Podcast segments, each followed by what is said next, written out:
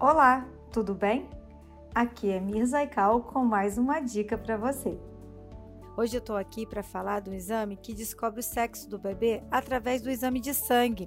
O nome desse exame é sexagem fetal.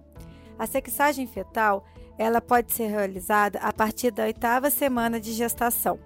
E para você, mamãe, que descobriu que está grávida e quer saber o sexo do bebê, é só você tirar o sangue e depois de sete dias você já pode pedir para alguma amiga pegar o resultado e preparar aquela festa do chá revelação. Essa é a minha super dica de hoje. E lembre-se, na hora de realizar seus exames, garanta qualidade e bom atendimento na Labor Clinic, porque bom mesmo é quando a gente confia. Até a próxima!